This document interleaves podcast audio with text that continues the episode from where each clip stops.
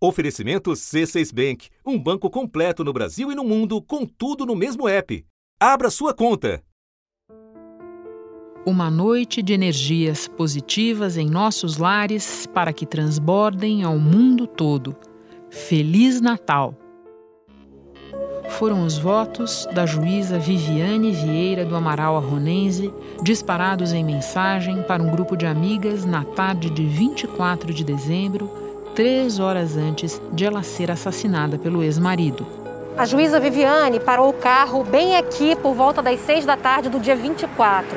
As três filhas do casal saíram com presentes na mão que elas estavam levando para o pai que estava parado aqui perto desse canteiro. Na frente das filhas, Paulo começou a atacar Viviane com uma faca. As crianças, gêmeas de sete anos e uma mais velha de nove, gritaram pedindo para que o pai parasse, mas ele continuou. Foram 16 facadas. A juíza morreu na hora. Uma brutalidade em tudo contrastante com o que os mais próximos contam sobre Viviane, que tinha 45 anos, estava na magistratura desde 2005 e atuava na 24ª Vara Civil do Rio de Janeiro. Que ela era realmente muito amada muito calma, muito serena, uma pessoa muito doce, muito humana, pessoa equilibrada. E nem se pode dizer que Viviane tenha sido a única a perder a vida de maneira bárbara na semana do ano que concentra esperanças de paz e renovação. No Recife, Ana Paula Porfírio foi morta depois da ceia, já na madrugada de sexta-feira. Ademir Tavares de Oliveira, sargento reformado da PM, atirou duas vezes contra a companheira de 20 anos. Evelaine Aparecida Ricardo foi assassinada a tiros em Campo Largo, na região metropolitana de Curitiba, depois de uma discussão com o namorado. Em Jaraguá do Sul, Santa Catarina, Paulo Henning chegou à casa da sua ex-companheira atirando. Dália Ferraz morreu na frente da família. E Antônia Leuda de Souza levou 20 facadas em Leme, São Paulo. O marido, Antônio Valdenilson Araújo da Silva, foi preso. O crime foi na frente do filho do casal, de 8 anos. Como elas, mais de 600 mulheres foram assassinadas no país em 2020 em razão do gênero. O Brasil é um país com altos índices de violência contra a mulher. No ano passado, mais de 1.300 mulheres foram mortas pelo simples fato de serem mulheres, a maioria por companheiros ou ex-companheiros. Só neste ano, ainda com a pandemia, o número subiu. Entre março e junho de 2020, houve um aumento de 16% em relação ao mesmo período do ano passado. É neste quadro que foi publicada, também na reta final do ano, uma decisão da primeira turma do Supremo que, na prática, facilitará a absolvição em casos de feminicídio. Um homem foi acusado de agredir a mulher a facadas por ciúme e teria confessado o crime. Foi absolvido pelo Tribunal do Júri, mas a Quarta Câmara Criminal do Tribunal de Justiça de Minas determinou um novo julgamento. No Supremo, a Defensoria Pública, representando o réu, pediu para anular a decisão do Tribunal de Justiça e, assim, manter o primeiro julgamento. O relator ministro Marco Aurélio deferiu a ordem. O ministro destacou que o Tribunal do Júri é soberano na decisão de julgar. Da redação do G1, eu sou Renata Loprete e o assunto hoje é a chamada legítima defesa da honra. Entenda como um argumento jurídico das cavernas ainda ameaça a vida das mulheres e o que um recurso em análise no Supremo tem a ver com isso. Meu convidado neste episódio é Luiz Francisco Carvalho Filho, advogado criminalista e colunista do jornal Folha de São Paulo. Terça-feira, 29 de dezembro. Chico, você pode começar nos dizendo resumidamente a que se refere e qual é o teor dessa decisão da primeira turma do Supremo? A primeira turma do Supremo, Renata, ela mudou um entendimento jurisprudencial de muitos anos. Isso aconteceu na mudança das cadeiras, quando Fux assumiu a presidência, a presidência do Supremo e a vaga dele foi ocupada pelo Toffoli. A vaga dele na primeira turma, né? Na primeira turma. E a partir desse instante formou-se uma maioria para se uh, reconhecer que o Tribunal do Júri ele pode absolver uh, inclusive de forma contrária à prova dos autos. Lembrando que os crimes que vão a júri são os crimes cometidos contra a vida. O que, que significa isso? Tá certo? Quer dizer, não existe julgamento juízes perfeitos, quer dizer, o juiz profissional também erra, e o juiz e o tribunal do júri, que é formado por pessoas comuns, erra também, certo? Então sempre existiu, está previsto no código, um recurso de apelação para quando o, o, o, conselho de sentença ou os jurados decidem de forma manifestamente contrária à prova dos autos. Só para lembrar, Chico, esse caso que está no, no centro dessa decisão do Supremo é de um homem que tentou matar a mulher a facadas na saída de um culto religioso por acreditar que estava sendo traído, né? Só para lembrar, ele foi, ele foi absolvido pelos jurados de Nova Era, uma pequena cidade de Minas Gerais, apesar de haver prova incontroversa do crime e da própria confissão dele. Né? O Tribunal de Justiça de Minas Gerais havia anulado a sentença e determinado a realização de um novo júri. O STJ manteve, uh, e aí houve um outro recurso ao Supremo, e esse recurso ao Supremo foi julgado em setembro. No Supremo, a Defensoria Pública, representando o réu, pediu para anular a decisão do Tribunal de Justiça e, assim, manter o primeiro julgamento. Então, só para recordar o placar aí na primeira turma, votaram é, a favor é, de a decisão é, do Tribunal do Júri não poder ser anulada os ministros Marco Aurélio, Rosa Weber e Dias Toffoli. O relator ministro Marco Aurélio deferiu a ordem. A lei maior assegura a soberania dos vereditos. O que é o julgamento pelo tribunal do júri? É o julgamento por iguais.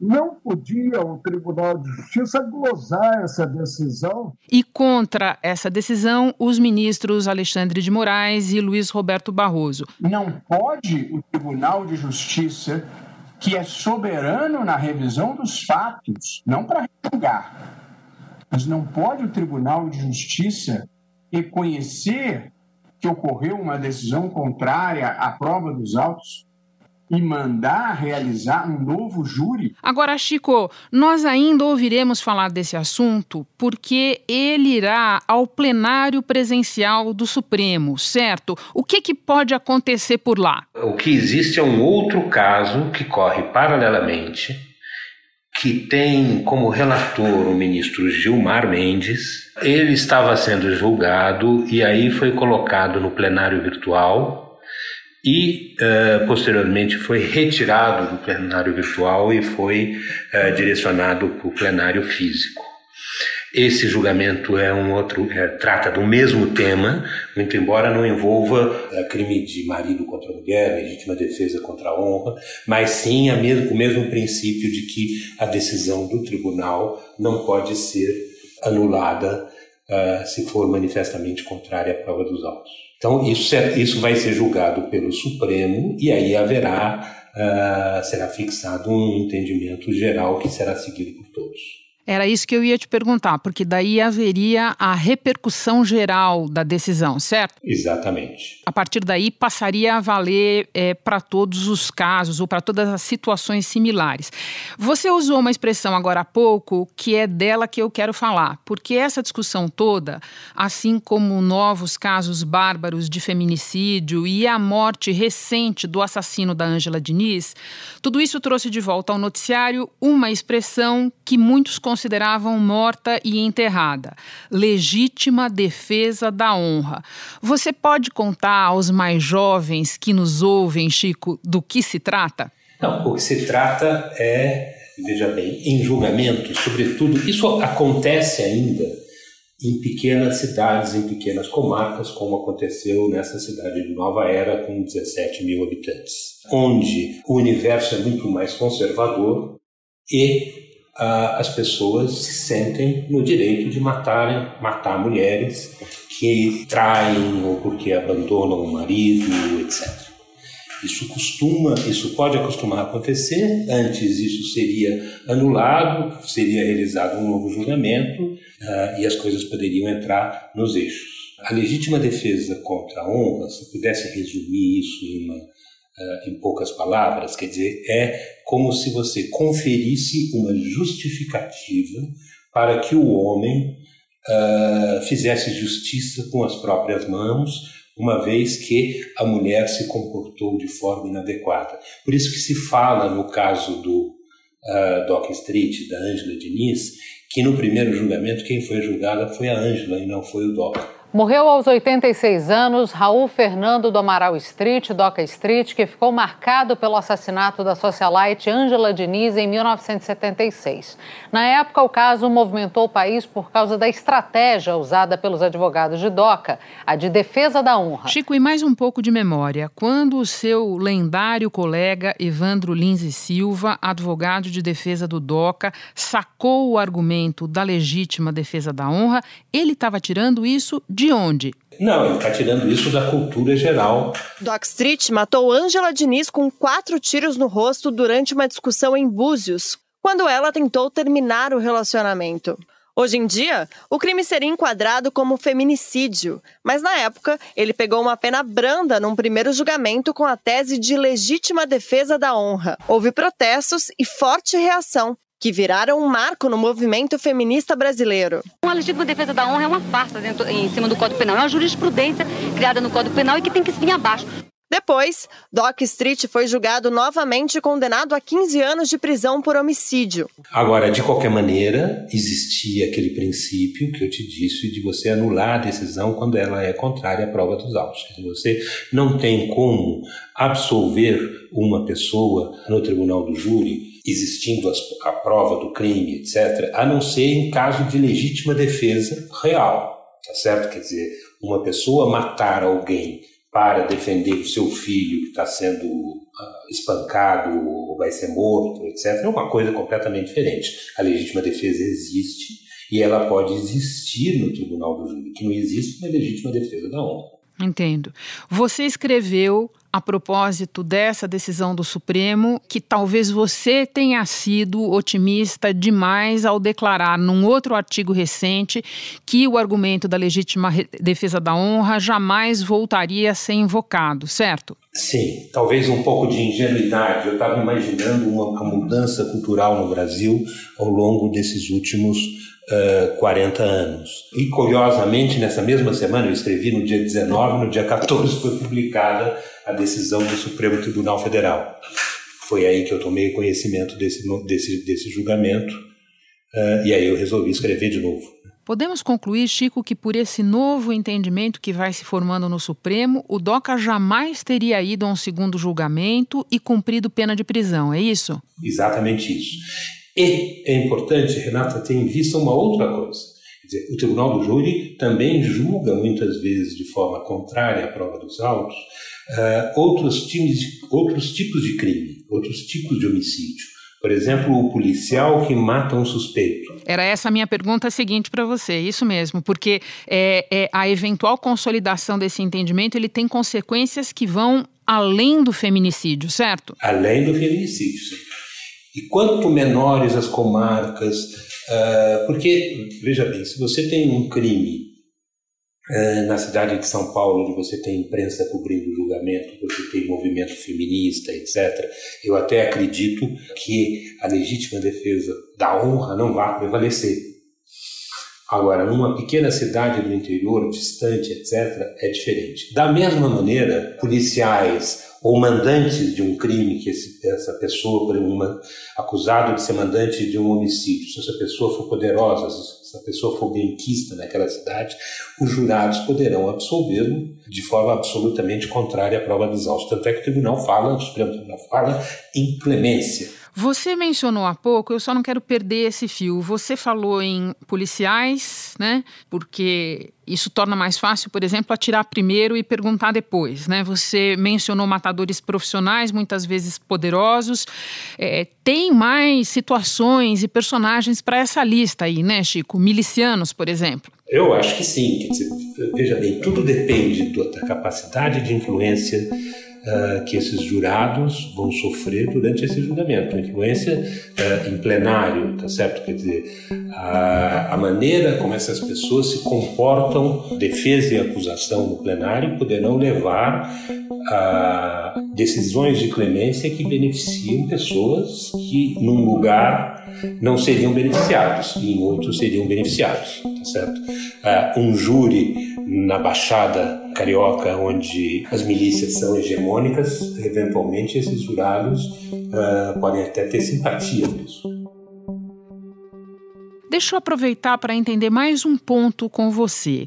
É, ministros do Supremo que até agora se manifestaram a favor desse novo entendimento invocam que ele seria é, necessário ou teria se tornado único pertinente a partir de uma mudança na legislação que aconteceu no ano de 2008 e que diz respeito ao funcionamento do Tribunal do Júri. Você pode nos explicar que mudança foi essa? Antigamente, você tinha a decisão do, do, do, do, Tribunal do Júri, ela ia se construindo pela resposta dos quesitos. Essa reforma legislativa de 2008, ela mudou a sistemática. Só para lembrar para o leigo, Chico, quais quesitos? É, os quesitos que iam sendo formulados um em seguida do outro. Se houve o crime, se ele é o autor, etc.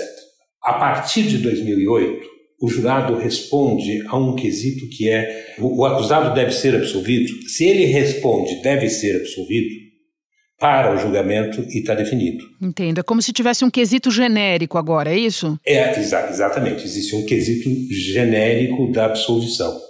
E essa sistemática uh, que teria, ao ver de alguns ministros do Supremo, teriam determinado essa, determinam essa mudança de jurisprudência. Chico, eu quero terminar voltando à questão da clemência que você começou a desenvolver, porque você, no seu artigo, escreveu, e eu vou citar aqui: a decisão do Supremo confere aos jurados, que em outro ponto você lembra, são pessoas comuns julgando crimes dolosos contra a vida autorização ilimitada de clemência e clemência é coisa de monarquia absoluta, não de regime republicano. Você pode desenvolver essa ideia para nós? A clemência não faz parte do sistema judiciário. As pessoas devem ser julgadas a partir do que se produz uh, como prova dentro de um processo. E o tribunal do júri é a mesma coisa. Clemência existe, o monarca tinha o direito de perdoar a quem quisesse, da mesma maneira que tinha o direito de condenar a quem, quem quisesse. Então, hoje, por exemplo, o presidente da República tem, tem o direito de indultar uma pessoa, de perdoar o crime de uma pessoa, mas ele não pode interferir no julgamento. E os jurados não podem, os jurados devem julgar de acordo com a prova dos autos ainda que ele tenha mais liberdade para a construção do seu veredicto, uma vez que ele não é um juiz técnico. Uh, agora, de qualquer maneira, veja que desequilíbrio. Essa nova jurisprudência não permitiria que uma pessoa seja condenada de forma contrária à prova dos autos, o que é ótimo, tá certo? De qualquer maneira, é muito bom. Você, uma pessoa ser condenada uh, de forma contrária à prova dos autos seria um absurdo, mas absolver também. Bom, estou pensando aqui que isso daria uma discussão imensa sobre o Tribunal do Júri em si, que a gente não vai fazer hoje, mas que eu já te deixo pré-convidado para a gente fazer um dia. Chico, muito obrigada pela conversa, pelas explicações todas. Um ano novo para você, em tudo melhor do que este. Muito obrigada. Muito obrigado. Bom ano para você também, Renato, seus ouvintes. Este episódio usou áudios da TV Justiça. Este foi o assunto podcast diário disponível no G1 e também no Google Podcasts, Apple Podcasts, Amazon Music, Spotify, Deezer, Castbox. Nas plataformas digitais de áudio dá para seguir a gente e assim não perder nenhum episódio. Eu sou Renata Loprete e fico por aqui. Até o próximo assunto.